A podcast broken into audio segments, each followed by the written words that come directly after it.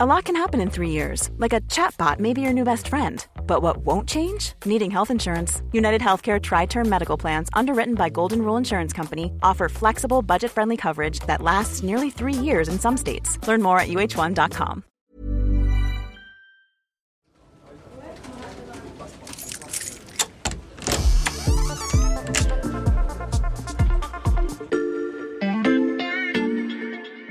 Bonjour, c'est Mathias Pengili. Bienvenue dans l'armoire de la loupe. Cette semaine, vous allez tout comprendre sur le discours de politique générale. Dans son discours de politique générale. Son deuxième discours de politique générale. Pour déclamer son discours de politique générale. Discours de politique générale. Le discours de politique générale. Dans la Constitution, on parle aussi de déclaration de politique générale. Et celui qui s'est plongé dans les textes officiels, c'est Mathias Corasco, journaliste au service politique de l'Express. Bonjour Mathias. Bonjour. Ce discours, je sais qu'il est prononcé par un Premier ministre qui vient d'être nommé, mais à quoi il sert exactement? Le Premier ministre, devant les députés, il va énoncer dans son discours les axes de la politique qu'il va mener à ce poste. Mhm. Il explique les enjeux, les priorités du gouvernement qu'il vient de constituer.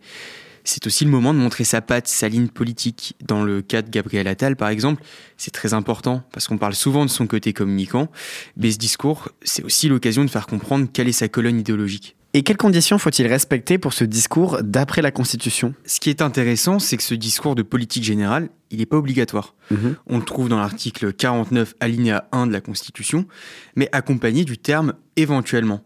Il s'agit en réalité d'une tradition républicaine plus que d'une obligation.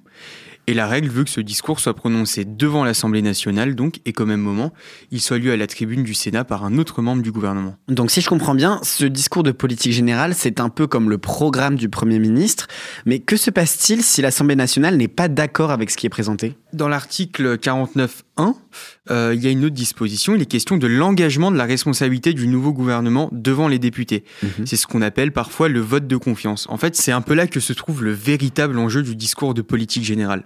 Mhm. Si les députés votent négativement, le Premier ministre et son gouvernement doivent démissionner. Ce qu'on peut dire, c'est que tous les premiers ministres se sont soumis au- à l'exercice du discours de politique générale depuis 1959. En revanche, tous n'ont pas sollicité de vote de confiance qui, lui non plus, n'est pas obligatoire. Et pourquoi certains premiers ministres ont refusé de s'y soumettre? Alors il y a différentes raisons en fonction de la période. Pour Georges Pompidou en 1966, c'est pour marquer une rupture avec la 4ème République. C'était pour montrer en gros la prééminence de l'exécutif sur le législatif. Mhm. L'idée était d'adapter culturellement l'hémicycle en disant maintenant c'est le président qui décide et plus les députés.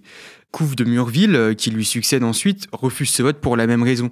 Raymond Barre, en 1976, il préfère euh, faire un vote de confiance plus tard sur un texte qu'il estime plus important, un projet de loi de finances. Ça, c'était plutôt au début de la Ve République, mais est-ce qu'il y a des exemples plus récents de premiers ministres qui se sont soustraits au vote de confiance? Oui, il y en a de plus récents, parce que l'autre raison, ça peut être un manque de majorité à l'Assemblée nationale.